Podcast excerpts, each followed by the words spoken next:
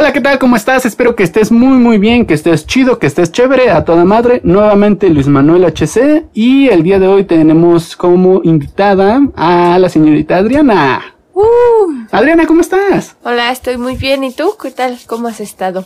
Pues aquí muy bien, mucho mucho trabajo. Por cierto, este es el primer episodio de la tercera temporada, así que no sé si quieres empezar con el viejo intro. Estaba esperando el viejo intro, pero ¿Sí, pues no? bueno, está A ver, bien. Vamos a. Sean bienvenidos a Domingo por la tarde. Yo soy Adriana, soy artista. Y yo soy Luis Manuel, recientemente eh, patenté el aire, entonces parte de sus impuestos van a mi bolsillo. ¿Qué hiciste en esta segunda temporada que no te escuchamos? Pues cuidé a mi hija, tuve un poco de trabajo y pinté un poco. Ya haces cuadros profesionales y los vendes en la France. Ah, sí, me fui de gira a Francia, entonces por eso estuve muy ocupada. ¿Tú también te vas de gira con cuadros? Con, ah, sí. Eh, ¿Llegaste a escuchar alguno de los episodios de la segunda temporada o no? Eh, sí, algunos. ¿Cuáles? El de, ¿cómo se llama? Flor Amargo. Ay, no, macho, de, de todos Tu escuchaste. episodio relleno. Ajá, de todos escuchaste nada del de relleno.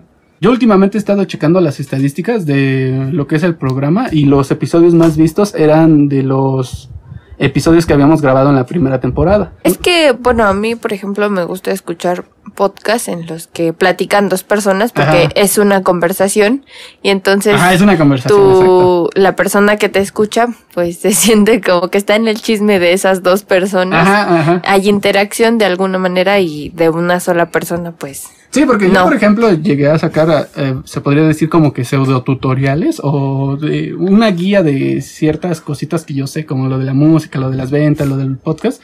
Y no sé, hasta cierto punto sentía que estaba regañando a, al güey que me escuchaba. Luego llegaba a puntos muertos de la conversación y ya no sabía cómo rescatar o cómo continuar. Pues ya estaré de vuelta en algunos. ¿En algunos capítulos? episodios? Ajá, episodios.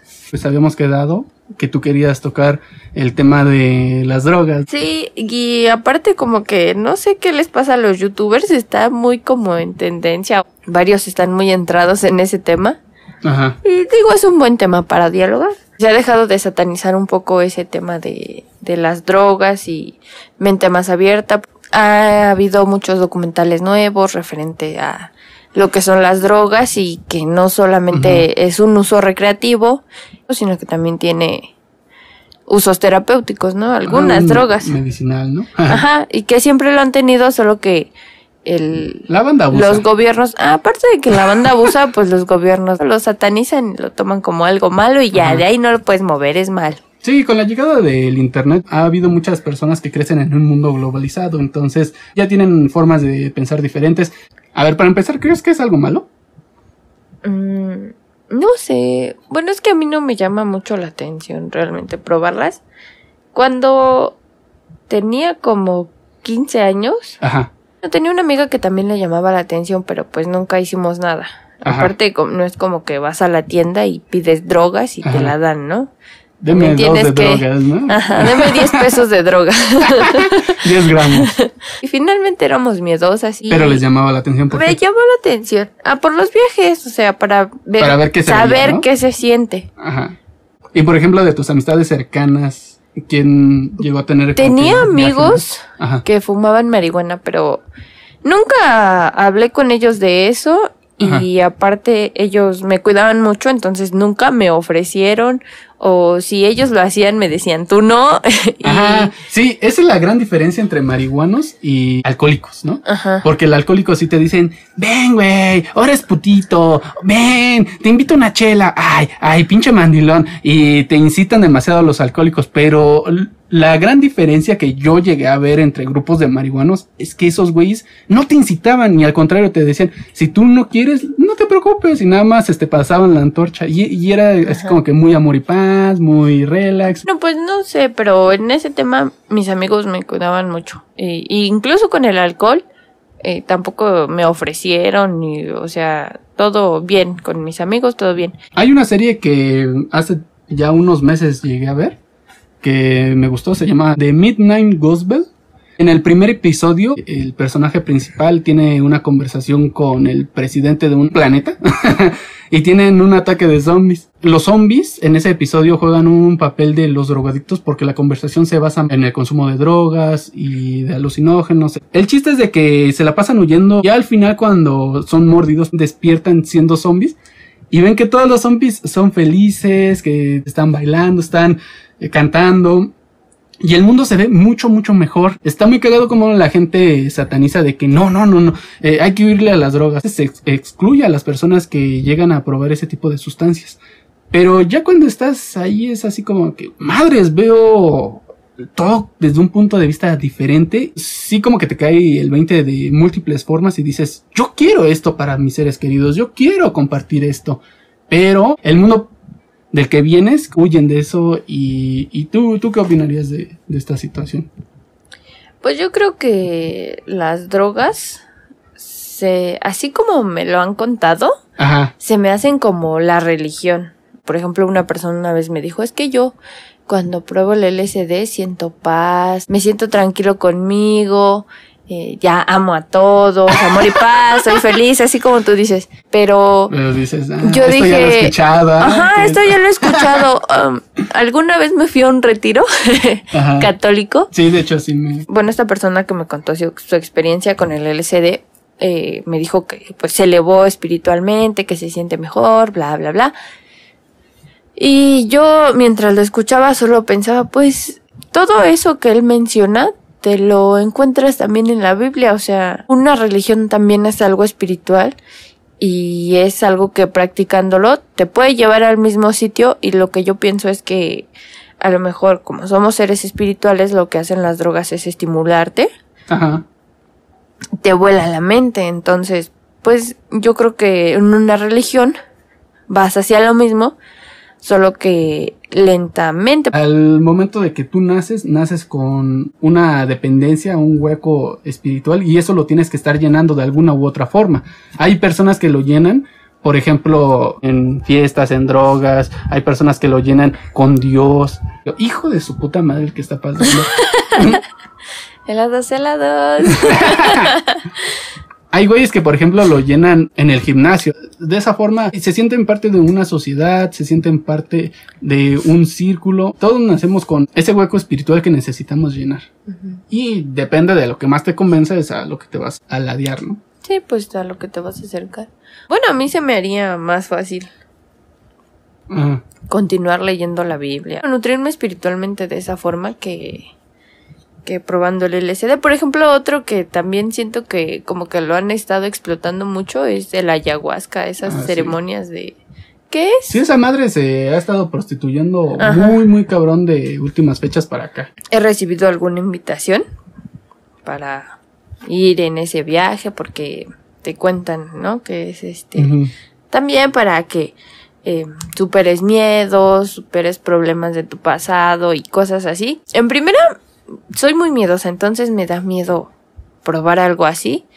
Y además, eh, eso es parte de una cultura, de una religión y siento que si no perteneces a esta cultura o a esa religión, pues debes respetarlo. Yo tengo entendido, no sé si me equivoco, que esa, ese tipo de ceremonias estaban reservados para personas que eran ya como sacerdotes. Sí, que ya estaban o- encaminados. Ajá, sí, que estaban encaminados espiritualmente.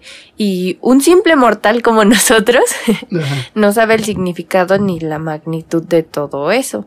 No sé si en algún momento cuando tú te presentas a una ceremonia de esas, alguien te explica o igual te encaminan espiritualmente, no lo sé, pero yo creo que no se trata nada más de una plática y ya puedes empezar. Ah, sí, sí.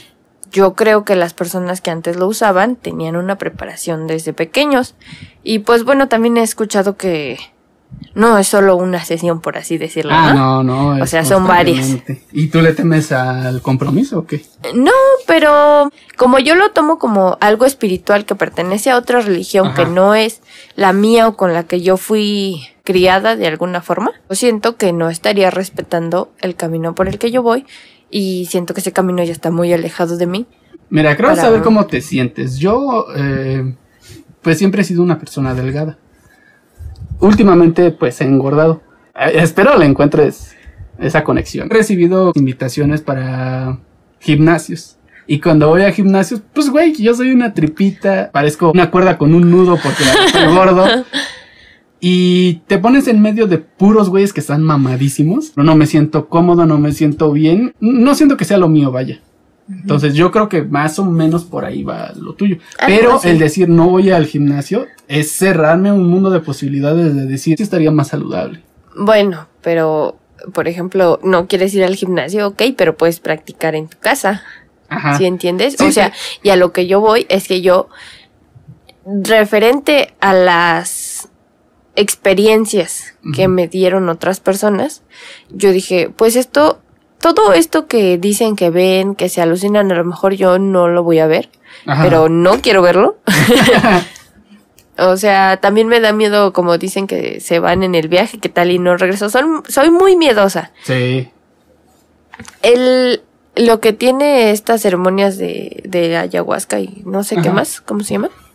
Pues el peyote, ¿no? También. Ajá. Bueno, por lo que he escuchado, se supone que a- alguien te va guiando en el viaje. Ujú. Alguien, Y es un grupo. alguien en, ajá, vas en un grupo. Es un grupo y hay un, ¿cómo llamarlo? Ah, un chamán experimentado que te va diciendo lo que tienes que hacer. Terrenalmente, bueno, él está en un espacio físico, Sí. tú ya te volaste, pero él te va diciendo qué es lo que tienes que hacer, ¿no? Bueno, eh, en esa parte se me hace un poco más segura que probar LSD en tu casa tú solo, ¿no? Sí, la verdad es que también depende de la cantidad de micras, porque si te Bueno, sí. metes una Pero finalmente madre. Tampoco sabes a- si eres alérgico o no y todas las personas reaccionan diferente. A lo mejor tú no reaccionaste con una micra, pero alguien sí reacciona muy mal con una micra. En el podcast, donde te comparto mi primera experiencia con LSD, eh, yo dije, madres, fui un inconsciente, porque para empezar no me preparé, no investigué nada. Y ya después de que empiezo a investigar, me doy cuenta de que sí tuve varias malas experiencias. Había güeyes que te decían eh, que hacían sus tops, ¿no? De las cinco peores experiencias que puedes llegar a tener en LSD. Y dije, a ver, quiero ver más o menos yo por dónde iba, ¿no? Y las cinco experiencias, experimenté cuatro. En mi primera vez. Y dices, verga, güey. O sea, si yo me hubiera preparado mejor, si yo hubiera salido mejor, pues otra cosa hubiera sido y le hubiera sacado más provecho a solamente alucinar. Eh, A mí sí me da, me da como miedo. Y más allá de que me dé miedo, no tengo esa necesidad de saber qué se siente. Porque, o sea, no quiero buscarle más, estoy en paz así con mi vida. O sea, no les vengo a hablar de Dios, ¿no? Ni a dar una clase de catolicismo o cristianismo, no. Bueno, mi familia es católica, pero yo no practico el catolicismo como tal, ni me gusta ni el cristianismo ni el catolicismo porque la Biblia se me hace machista. Sí, sí. O sea, es una religión creada de hombres para hombres. A empezar desde la Adán y Eva, ¿no? O sea, Ajá. el que Eva sea nada más un pedazo de la figura que fue hecha imagen y imagen y semejanza de, de de Dios. Dios. Bueno, pero muy a pesar de que la Biblia es muy machista, Ajá. tengo que aceptar que tiene mucha sabiduría también. Y hay pasajes, versículos, y Versículos. demás que tienen mucha sabiduría y que no está de más dejarlos. La Biblia es más bien como una guía de cómo sentirse menos peor, ¿no? No, es que pues realmente tienes que saber leerla y saber entenderlo y darle sentido, Ajá. ¿no? E- Es que no está escrita de una manera literal. Ajá. Te hace mención de muchas palabras que se pueden malinterpretar o Ajá. interpretar de múltiples Sí, formas. tú lo interpretas finalmente. Como yo veo la vida, es estar siempre en una constante inconformidad. A pesar de que ya tengas lo que quieras, ya hayas logrado lo que hayas deseado, siempre vas a estar inconforme para que busques más. Y si tú llegas a un punto donde te empiezas a conformar, pues oye, es- está bien porque estás aprendiendo a vivir con lo que tienes. Pero pues hay otras personas que mucho no les es suficiente y, y tratan de buscar. O sea, Sí. al final y al cabo lo que son las drogas, yo lo veo nada más como una opción más que tú debes de experimentar. Así como la religión, así como ir al gimnasio, así como meterte a un deporte, así como, no sé, a- a hacer algún tipo de actividad que sea por fuera de tu zona de confort. Porque de esa forma vas a empezar a ver la fotografía más de lejos. Bueno, pero es igual si quieres, ¿no? No Ah, todos sí, no, somos no, no iguales. es obligatorio. y no todos vamos sea, por el mismo camino. sí, y finalmente, si estás en paz con lo que haces, pues está bien. ¿no? Digo, tampoco voy a tachar a, a un marihuano de una mala persona. Yo siento que muchas actividades se han vi- visto manchadas. Eh, por ejemplo, en el podcast donde te narro mi primera experiencia con LSD, comencé narrándote el cómo es que llegué a ese punto. Al principio, pues bueno, eh, mi familia satanizaba por completo el alcohol porque muchas personas de la familia de mi papá eh, eran muy mala copa. Eran de esos güeyes que ya una cerveza y ya se quieren pelear, dos chelas y ya pierden la conciencia. Y por otro lado veo la familia de mi mamá, donde ellos nada más toman en situaciones especiales. Una, 10, 15 cervezas, eh, o lo que se tomen, tequila, whisky, lo que sea. Y no empiezan de mala copa. Al contrario, lo hacen nada más para festejar. Y bailan y cantan y demás. Y, y ves es- esos dos mundos en tu misma familia de decir madres. O sea, en un lado una chela eh, es veneno y en otro lado es sinónimo de festejar. Creo que no hay que meter todos los huevos a la misma canasta. Si tú ves drogadictos en la calle debes de entender de que todas las personas que consumen esas sustancias no nada más son personas que están Tiradas. en la calle, tiradas en la calle. Llegué a conocer güeyes que dicen, tengo la experiencia del LSD una vez al mes. Y no porque sea adicto. Más bien, yo agarro, consumo un chingo de libros y ya después de que consumo un chingo de libros, tengo esta experiencia en un lugar controlado y después aplico todo eso a mi empresa. Realmente es a qué trasfondo manejas toda esa energía. Si lo haces de una forma para que te nutra tu mismo conocimiento y conectes toda esta información que acabas de consumir, o sea, total, te, te va a servir bastante bien. Si nada más lo haces por alucinar, pues estás desperdiciando tu dinero y tu tiempo. Pues sí, depende de la perspectiva con que lo veas y el uso que le des. Y tú, Es que ya tenía algo y hablaste mucho y se me fue. Me olvidé de qué estábamos hablando. Pero no sé si te ha pasado que a veces estás escuchando algún podcast y como que se queda un punto así a medias y estás esperando a que lo retomen y pero seguro ya no se acuerdan y no lo retoman. ah, cuando mis papás me regañaban de niño, eh, luego hablaban y hablaban y hablaban y hablaban y yo así como que, ah, ya voy a dejar de escuchar y muteaba, los muteaba en mi mente y ya después se me quedaban viendo callados y así como que, madres.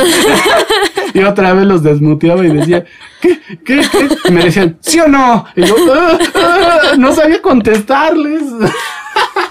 bueno, vaya, entonces no te abrirías a ese mundo. Mm, no es que no me quiera abrir, siento que eso no es para mí, o sea, como para ti no es meterte al gimnasio, para mí no es eh, usar drogas sin ofender a nadie. Lo quiero tomar como un ejemplo para mi hija, algo así, o sea, que vaya, si ella quiere probarlo, pues que mejor que me diga y yo, si puedo, le ayudo o, o- o nos informamos juntas y si ella quiere hacerlo, pues que lo haga con responsabilidad.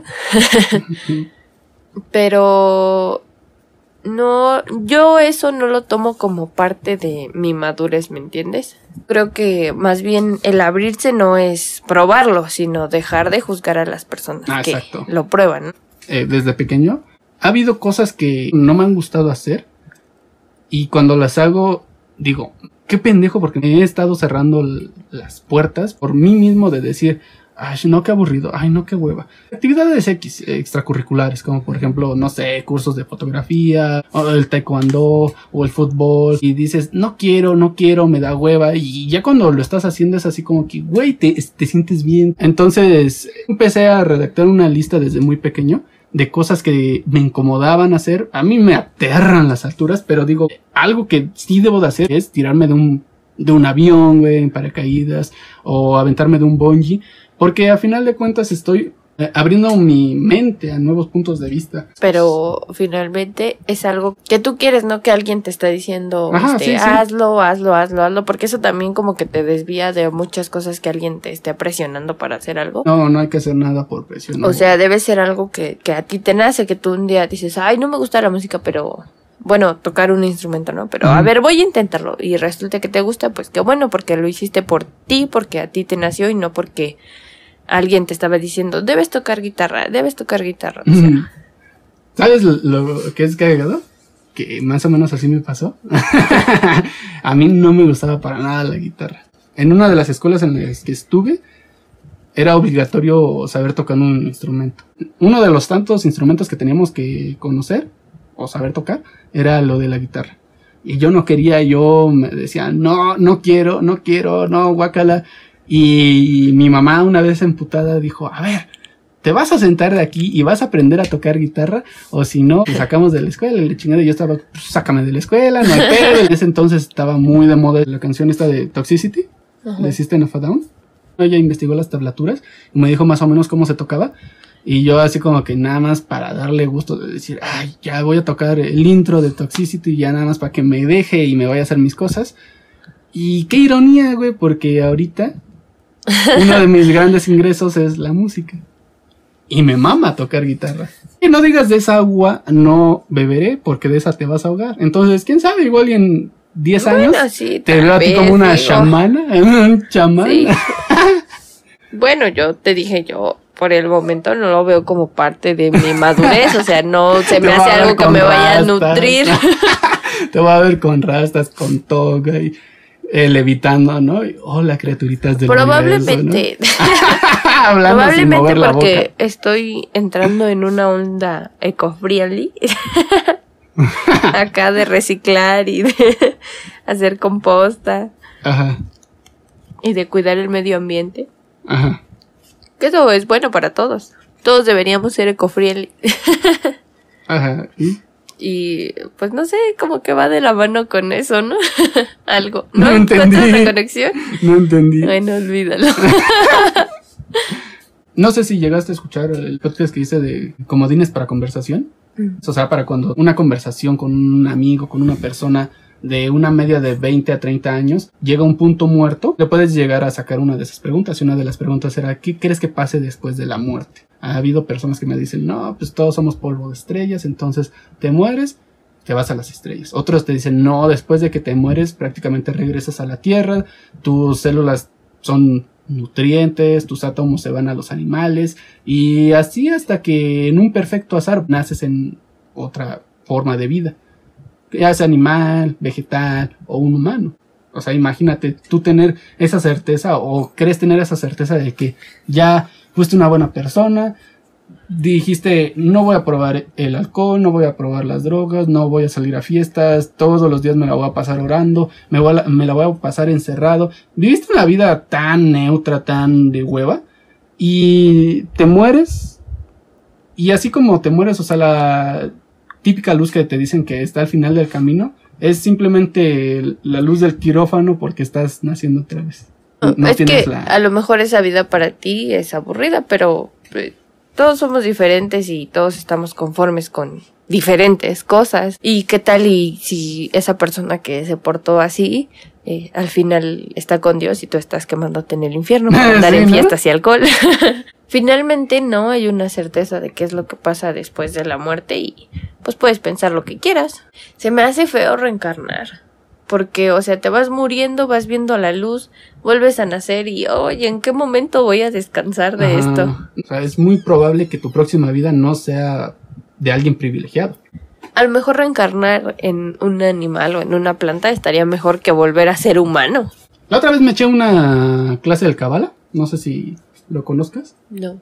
Prácticamente este güey te estaba diciendo, no, es, es que la verdad absoluta es que vas a reencarnar. Y te estaba contando una paradoja que supuestamente a, a nosotros no nos, no nos toca juzgar qué está bien y qué está mal. Escucha esta madre, Ajá. porque quiero realmente escuchar tu opinión. Es un vaquero que trae un chingo de dinero. Están en, no me acuerdo si en un desierto, bueno, están en un lugar árido. Pero se baja este güey de su caballo en una palmera y toma agua. Descansa un rato, se trepa a su caballo y se va. Pero dejó olvidado la bolsa de dinero.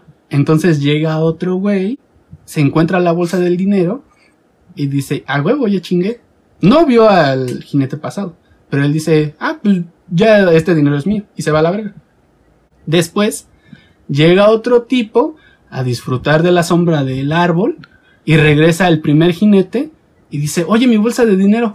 No, es que no, no sé dónde está tu bolsa de dinero. No te hagas, güey, y le empieza a golpear. Entonces, este profesor, o este pseudo profesor, no, la verdad no sé qué título tenga como para tener una clase donde se esté hablando de, ese, de esos ideales, te empieza a decir, ¿la vida es justa o no es justa? Porque este güey lo están golpeando por algo que no hizo.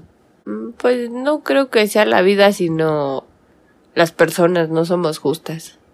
Porque este carnal no quiso escuchar al otro sujeto y ni siquiera buscó. O sea, ese carnal estaba aquí, bien acostado, a todo dar disfrutando. Y finalmente, pues, no es la vida, somos las personas. Bueno, pues este profesor te dice que hace años habían tres individuos también. Un güey que le robó a un tercero y que de ese robo le dio una partecita al juez para que inculpara al inocente, al que le había robado.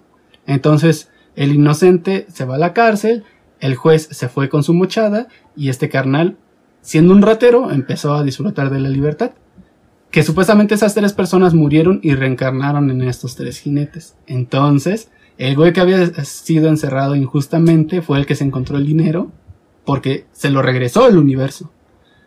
El jinete que se había quedado libre y que dio su mochada fue el primer jinete y el juez corrupto fue el que estaba recibiendo la paliza. Y es ahí donde muchas personas se le fueron encima al profesor, así, ¿qué mamadas estás diciendo? Entonces las personas que están siendo violadas, las personas que están siendo violentadas en la actualidad, porque sí, o sea, en la actualidad, ahorita que estamos hablando, hay muchas personas que están siendo violentadas en el mundo. Inclusive hay menores que están siendo violados ahorita. ¿Es justa la vida? Este güey decía, a, no- a nosotros no nos toca juzgar, tú nada más no te metes. Eso suponiendo que reencarnaras, pero Es que esas son ideas que te chaqueteas en la mente. pues sí, Son narrativas que tú crees para que no te duela tu presente. Por eso habla la Biblia de que Dios va a bajar por los que son débiles, por los que han sufrido, por los güeyes que no tienen nada.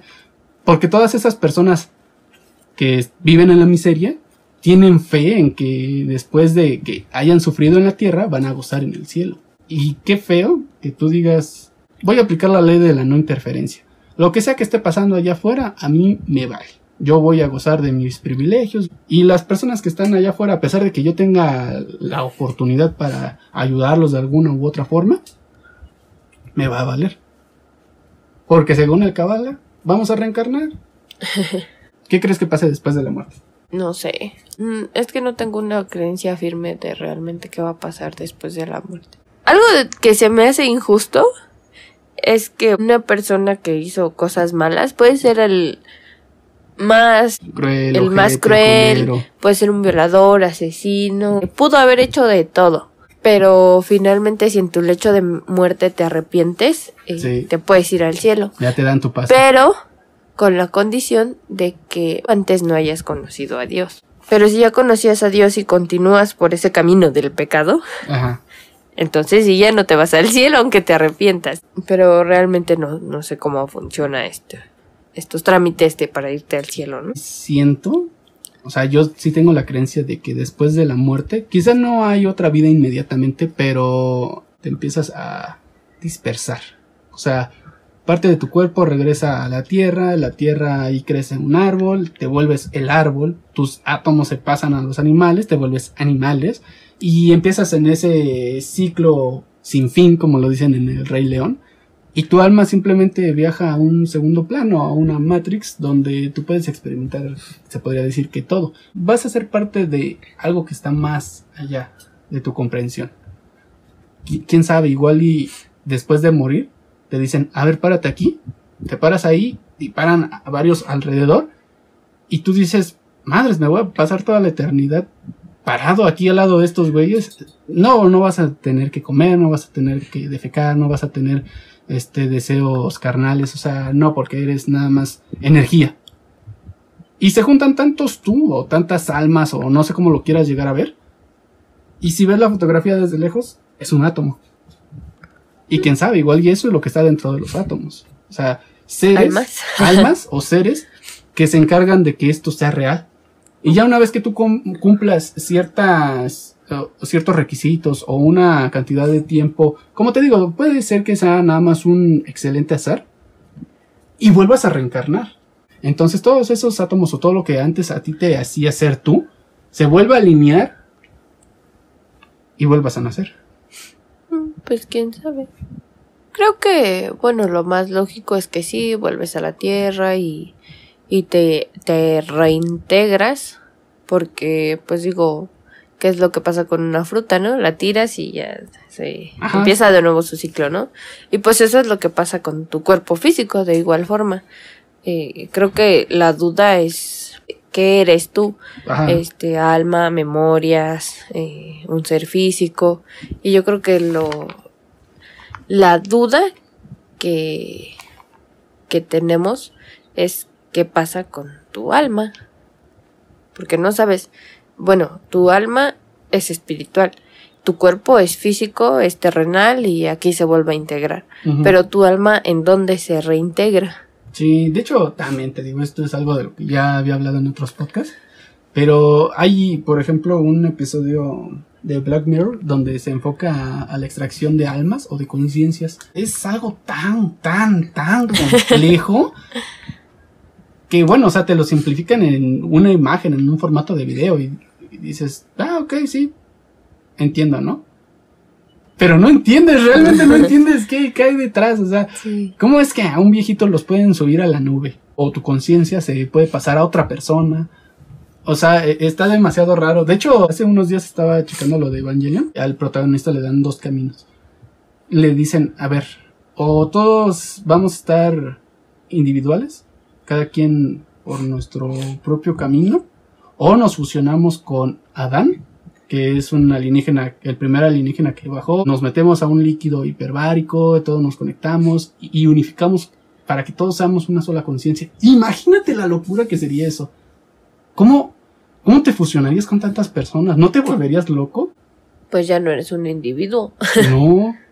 eres un colectivo Pero de un individuo. imagínate, ¿a ti te gustaría fusionarte con otra persona? No, pero si eso nos toca, pues ya ni modo. Digo, no estamos aquí. ¿No te gustaría mejor morir y no estamos ver después de la vida? Eh, a mí me gustaría morir y descansar, así como dice Diosito. que descansas hasta el día del juicio final, eso no suena tan mal. Por ejemplo, lo que viene en la Biblia es que estás como durmiendo, o sea, ni siquiera tienes conciencia, has ah, muerto, es estás durmiendo. Entonces, no vas a estar consciente de que si estás descansando. Sí, estás consciente de que, bueno, no consciente, o sea, estás descansando, pero como durmiendo. Nunca te ha pasado que duermes y no sueñas nada y ah, se te va así como que ni siquiera pasó un minuto, cerraste los ojos, despertaste. Lo malo es que ya cuando se vuelva a prender tu conciencia vas a estar descansado. Vas a estar descansado, pero tú vas a creer que no lo hiciste. Mm. Porque lo que no es visible no existe.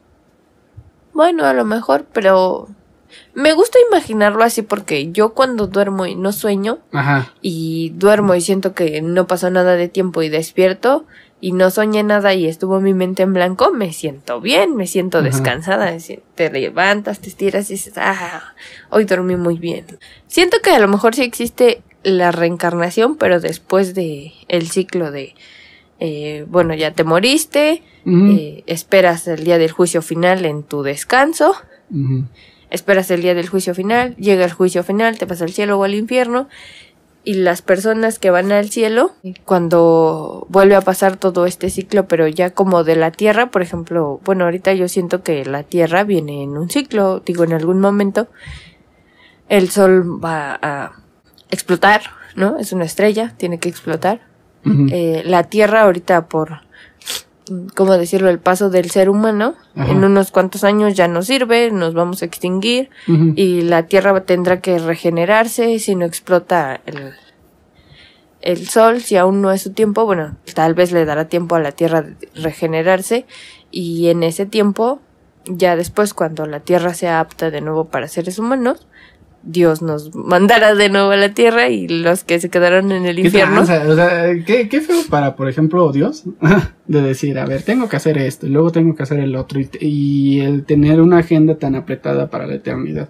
No creo que sea tanto así. La otra vez estaba escuchando una historia de un güey que, según había hecho un pacto con el diablo, pero este güey decía que realmente el diablo no hace pactos contigo, realmente tú haces pactos con los achichincles de los achichincles del diablo. ¿Por qué pensarías que solamente un ser va a hacer todo? ¿Qué tal si la vida solamente es un aureo? Es un perfecto aureo, o sea, el, el aureo lo encuentras en todos lados, en las plantas, en los animales, en las personas, o sea, lo encuentras en todos lados, en lo que es natural quién sabe, igual y así también está estructurada la vida. Ya en cuanto tú termines tu ciclo como humano, bajas al siguiente escalón de una escalera de caracol infinita hacia la nada. Y tu conciencia se pasa a otro estado donde ya eres más consciente de lo que eres. Igual y nosotros empezamos en la primera dimensión, donde todo es plano, y ya cuando mueres en, tu, en la primera dimensión, pasas a la segunda dimensión, y en la segunda dimensión tienes una vida totalmente diferente. Una vez Y que así- mueres en la segunda dimensión, pasas a la tercera. Y así entre cuántas dimensiones. Yo digo que debe ser cíclico. A lo mejor llegas a cierta dimensión y otra vez regresas a la primera. Entonces sería un aureo que diera toda la vuelta, eh, o sea, siempre en una espiral, pero al final se conectaría como una especie de... Como el camino de la hormiga, de la Ajá. paradoja que tienes en, en un podcast también. Creo. Ah, algo así, ¿no? Puede ser. Pues sí. Pero ¿y ¿qué, ¿qué pasaría más allá? O sea, fuera de esa fotografía. No sé. Es que a veces me da cosa como a fuerza tienen que buscarle algo más allá. Digo, ni siquiera conocemos realmente la Tierra y ya se están Ajá. yendo al espacio. Sí, exacto. Incluso del ser humano. Si fuera así, tuviéramos la cura para todas las enfermedades, porque sabríamos Ajá, O podrías perfectamente pasar cómo tu funciona. conciencia, como dicen en las Ajá. series o en las películas. Durante un tiempo estuvo muy de moda eso de creer que si utilizas al 100% de tu capacidad cerebral. Güey, el cerebro no es una USB, no tiene límite. Muchas veces yo pensé que cuando muriera iba a tener respuestas a muchas cosas. Esperaba que muriendo iba a saber este qué, qué pasa en el triángulo de las Bermudas o no sé, como que Ah, como descifrar todo ese tipo Sí, de sí, sí, sí. misterios, ¿no? Que De hecho, sí el- hay una creencia así de que cuando tú reencarnas, vas a, a una Matrix y en esa Matrix pues es un, una gráfica astral creada por el creador. y este güey saca tus conocimientos y los va almacenando. Esos conocimientos son de todas las personas que ya han vivido en la Tierra. Y a una vez que te extrae el conocimiento te dice, ok, hora de reencarnar. Entonces, se supone que tú eres la misma persona que ha habitado en, desde el principio. O sea, tú eres Adán, tú fuiste Eva, tú fuiste los hijos de Eva, tú fuiste Lilith, tú fuiste todas las personas que escribieron la Biblia. Tú has sido todas las personas desde el año cero hasta ahora.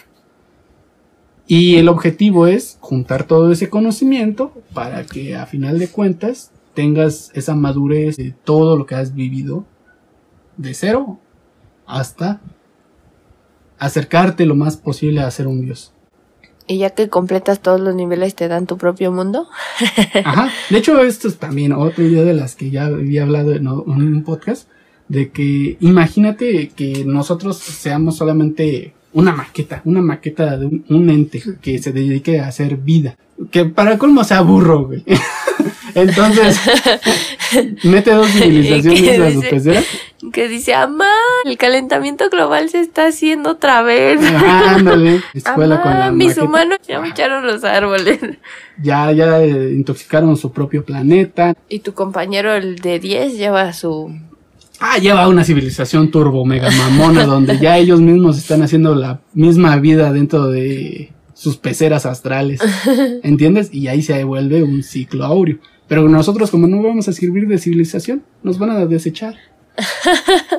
Porque te digo, o sea, no manches, ya cuántos años han pasado y no hemos podido hacer algún contacto con una civilización externa. ¿Quién sabe? Igual y todo Igual sí, eso ¿no? te lo esconden, o sea, porque no es como que algo que vas a andar ventilando, a lo mejor para no provocar pánico y mantener de alguna manera una estabilidad.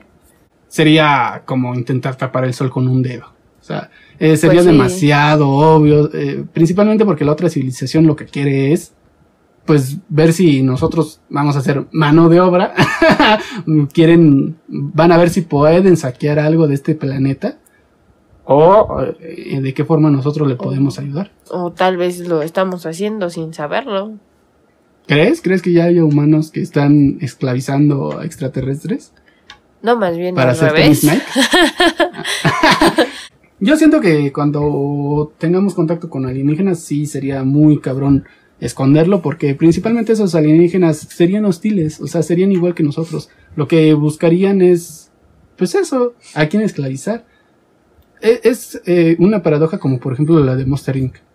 Porque a ti te dicen que, que a los niños se les va a robar de sus casas y se les va a torturar con tal de hacer energía. O sea, tú dices, ay no, qué malos, ay, esos son los villanos. Porque te están vendiendo la idea de, de niños. Pero ponte un poco en los pies de esos seres.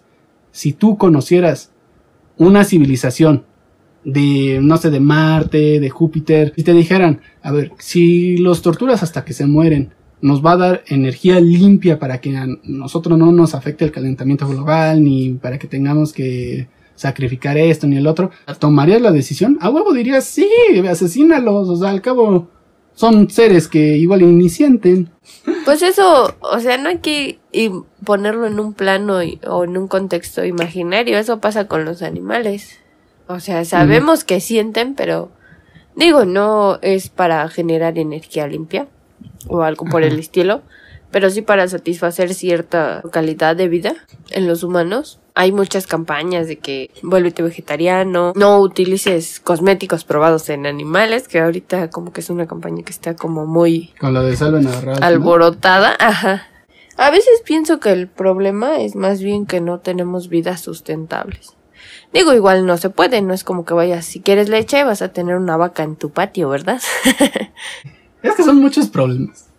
Pues sí, Depende de dónde lo ves. Todas las personas te van a tener una respuesta diferente, porque la realidad pues uno lo va creando. La va creando con lo que va aprendiendo. Si yo tengo puntos de vista que tú no conoces, quizá mis respuestas se te van a hacer algo agresivas, amorales, groseras. Por ejemplo, eh, la otra vez estaba hablando sobre la paradoja de qué es un montículo. Si tú agarras un granito de arena, ¿eso es un montículo? No, ok. Agarras otro granito de arena, ¿eso es un montículo? Quizá nada más es un par. Si haces una tercia, quién sabe, igual y ya lo puedes empezar a catalogar como un conjunto. Pero ¿hasta qué momento un montículo de arena se hace un montículo? ¿Entiendes? ajá. Y eso lo puedes traducir a también con los humanos. O sea, mu- muchas personas están en contra de, del aborto, pero cada quien tiene puntos diferentes de qué es un humano o hasta qué momento es un humano. Si crees que nada más es la semilla del hombre, cuando te masturbas estás ejecutando varios humanos. La mujer cuando tiene su periodo están asesinando a otros posibles humanos. Hay personas que dicen, ok, eso no es un humano, o sea, tampoco seamos extremistas. Pero en el primer mes, cuando tú ya sabes que estás embarazada, ya es un humano. En el cuarto mes, en el sexto mes, en el octavo, en el noveno, ya cuando nació. Tuve una plática aquí algo ríspida con un abogado porque me decía, "Oh, estás mal porque prácticamente dentro de lo que es un aborto ya implica sentimientos. No puedes tomar como ejemplo eso porque un bebé no es un objeto como un coche. Y me empezó a dar una cátedra de por qué es que ah, el aborto es legal en México. A lo que voy es, él me dio un punto de vista legal, porque es abogado. Después platiqué con una psicóloga de esto, y ella me dio un punto de vista psicológico. Y de igual forma, o sea, realmente no hay una verdad absoluta. Cada quien tiene como que sus propias reglas con las que se maneja y dice, esto está bien, esto está mal. Pero realmente casi nadie ve más allá de. Y es por eso que no hay que cerrarse las drogas. Ah, ¿verdad? Regresando al tema. Regresando al tema. Es que cada persona es un mundo y no vas a estar completamente de acuerdo con alguien más. Nunca, jamás. A lo mejor coinciden en algunas ideas y en otras no. Y pues está bien eso, ¿no? Retomando el punto de que todo es dependiendo a la perspectiva, La otra vez estábamos viendo un documental de una señora que estaba superando su adicción a la heroína. Yo dije, ¿y eso qué? y tú me dijiste muy empedorrada así de que, ¡Osh! ¿Qué no sabes? La heroína es de las drogas más adictivas que existen. Es que eso me explicaron alguna vez. En alguna de esas pláticas de las escuelas. Nos dijeron que la heroína te provocaba adicción al instante. ¿Lo crees simplemente porque lo escuchaste de esas personas? Ah, ajá, sí, sí, solo ¿Y por qué no eso te lo creo. cuestionaste? No sé. O sea, si una persona llega de repente y te dice, oye, te acabo de comprar, te enseña un documento y te dice, súbete a, a mi coche porque te acabo de comprar. ¿Te subes? Ah, bueno, eso sí me lo cuestiono. Ah, no, es que hay que cuestionarse todo. Ajá. Sí, entiendo tu punto. Las drogas no generan adicción e inclusive hay varios experimentos que lo muestran. En una pecera ponían a un, a un ratón solitario y le ponían dos bebidas, una con agua normal y otra con agua llena de droga. Y en otra pecera ponían un ratón con muchas ratoncitas con quien se podía divertir y también ponían dos aguas, agua limpia y agua llena de droga. La ley o las creencias comunes dirían, no, pues es que la droga es adictiva, entonces al momento de que la prueben, todos los ratoncitos, o sea, tanto el ratoncito solitario como todos los ratoncitos de la segunda pecera, se van a hacer adictos y van a estar tome y tome agua contaminada. El del primer ratoncito decidió matarse de sobredosis. En la segunda pecera, todos tomaban agua limpia. Muy de vez en cuando, y eso es muy extraño, tomaban agua con, con droga. Es adictiva dependiendo de tu situación Ajá, social. Es que es dependiendo de tu situación social, dependiendo de qué tan bien te sientas. Si tú te sientes triste, estás solo y no tienes otra cosa que hacer más que viajarte, pues obviamente vas a escoger viajarte a estar consciente de tu soledad. Pero si tienes muchos amigos, si tienes una familia y tú te la estás pasando bien, ¿para qué quisieras drogarte? Todos esos güeyes que se la maman diciendo, no, es que yo con el alcohol me transformo, no, es que yo soy muy mala copa y esto, güey, son tus pedos mentales. El alcohol no tiene nada que ver. Puede ser. Y digo, este es nada más uno de los tantos experimentos que hay, porque inclusive en otro documental que llegué a ver mencionaban acerca de las drogas que se utilizaban en hospitales. No recuerdo el nombre de las drogas, pero hay drogas que se le parecen mucho a la heroína. Y constantemente te tienen que estar inyectando cada tantas horas, tantos días. O sea, la lógica nos indicaría que saliendo del hospital ya vas a ser un adicto a que te estén inyectando esa madre. Pero no, sales normal. Porque las drogas no generan adicción. Probablemente. Entonces no le tengas miedo. Vamos a documentar el próximo episodio cómo nos vamos a meter. Que no quiero. si quieren hacerlo, a mí no me importa, pero yo no quiero.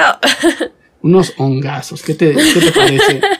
De esos de Mario Bros. Eh, eh, ¿Sabías Gracias, tú? pero que- no gracias. ¿Sabías que esos son de los más cañones que hay? No. Esos hongos rojos. De los de. Mario Bros. Por eso se hace gigante, por eso vuela. No, y, y también son la casa de los pitufos, porque se supone que con esos hongos hasta ves pitufos. Ahora, Sí, en serio. Por eso el Gargamel, según era un drogadicto, eh, supuestamente veía duendecitos y la chingada, pero no, nada más eran los hongos que se tragaban en el bosque. Entonces tú no has probado nada. pues solo el alcohol. Pero pues también, o sea, te acuerdas de todo. No, sí se me olvidan cosas. ¿Cómo crees? Sí. ¿En serio? ¿Por qué? Ajá. Bueno, o sea, nada más me he perdido como dos veces. Y una vomité. No manches. Pero sí se me. O sea, me quedan lagunas mentales. Hay cosas de las que sí me acuerdo y me hago pendeja, pero hay otras que de plano no me acuerdo.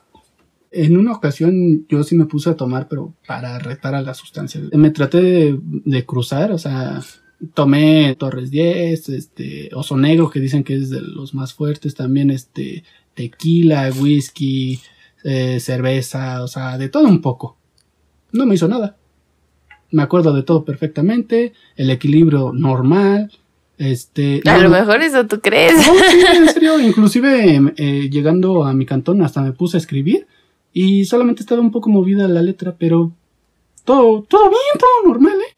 Y todavía hasta eso yo tenía esa idea de que me iba a pegar más fuerte por ser de mis primeras veces. Igual es muy sabido que o es muy cierto que los hombres reaccionan diferente al alcohol y aguantan tomar más alcohol porque La tienen otra más agua en su cuerpo. Ajá, e- es a lo que iba. Eh, también eh, llegué a escuchar de que eh, dependiendo de tu altura, ¿no? De tu estatura Ajá. y de tu metabolismo.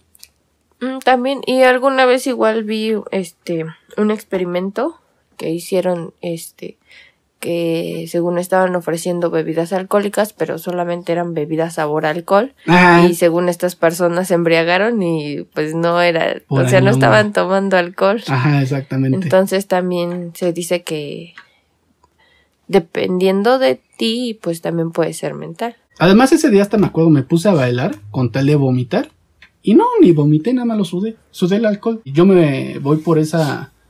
Por ese camino de decir, es que sudé el alcohol y no esperé a que me hiciera efecto. Mm, Pues Pero quién sabe, porque toda la noche estuve tomando y no, no me tumbó ni nada por el estilo. Anteriormente también había dicho que iba a compartir mi experiencia sobre otras sustancias. Te quiero compartir de cuando probé la caquita de chango, ¿Qué es eso? la marihuana. Ah, Yo estaba pasando por un- estancamiento creativo muy, muy, muy cañón, muy denso. Ya no tenía ideas. eh, en ese entonces, pues dibujaba un poco. Todos mis dibujos se parecen. eh, escribía, todo lo que escribía se parece. O sea, a pesar de que eran historias diferentes, tenían como que la, las mismas secuencias, las mismas tramas o los mismos pilares de cómo se va construyendo la historia. También eh, dije, pues si voy a hacer música me gustaría hacer distintas canciones. O sea, no nada más eh, enfocarme a, solo metal o a solo seguir una receta de cocina. Y así con, con cada cosa. Y yo decía, "N- necesito saber qué, qué hay más allá porque ya me estanqué en solo lo que sé hacer. Entonces dije, pues voy a hacer algo que esté fuera de mi zona de confort, que es fumar. Me sabía asqueroso, yo decía, no mames, ¿cómo a la banda le puede gustar esto, no? Eh, como que sientes eh, más rasposa la garganta, te empiezas a marear. Hubo una ocasión muy cagada donde me dijo un güey, esta, esta es la buena. Le di unos tanquesotes, pero así machinos, y de repente empecé a sentir como ahí venía la lluvia. Mi oído se agudizó a tal grado de que estaba escuchando como a lo lejos de esa casa estaba empezando a llover.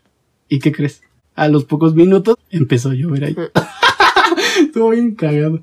Yo decía, sí, o sea, me, me voy a abrir totalmente a la sustancia y me desatranqué. Esa misma tarde dibujé, pero dibujé un chingo de cosas. O sea, dibujé de todo tipo de estilos, dibujé cosas así bien astrales, bien cósmicas, me dibujé derritiéndome. Estaba comiendo una paleta y dibujé cómo sería la personalidad eh, de esa paleta.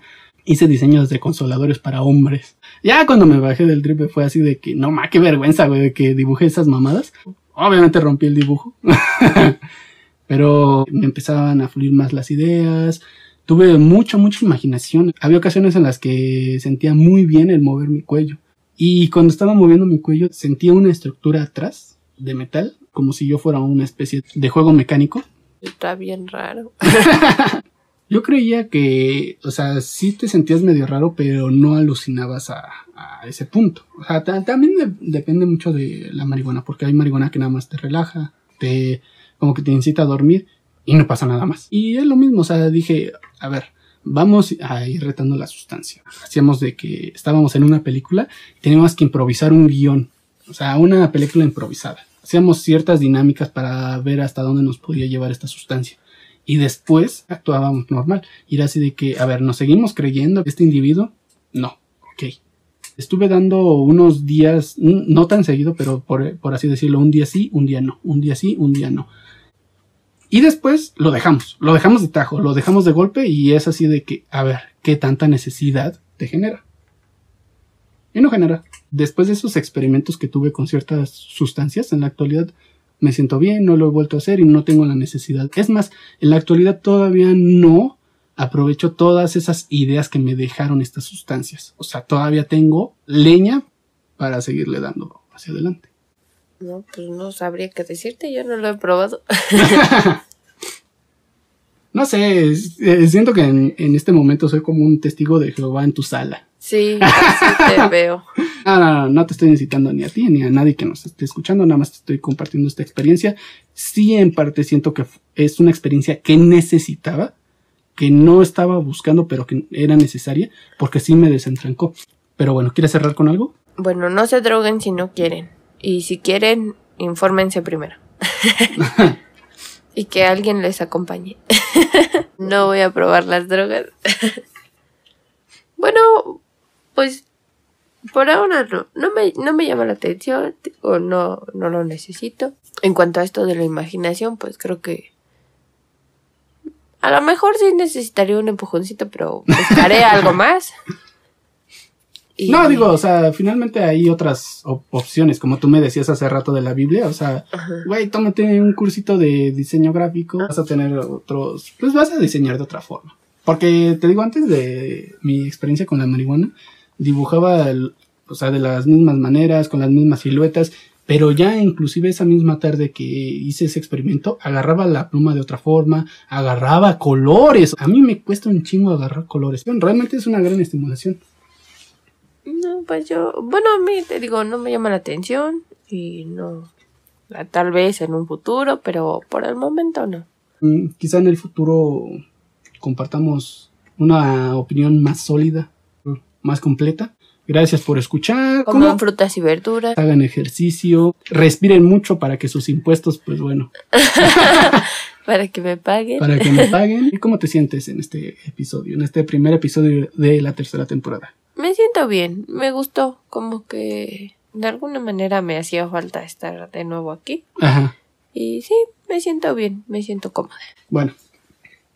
Gracias por escuchar. Hasta luego. Chao. Adiós.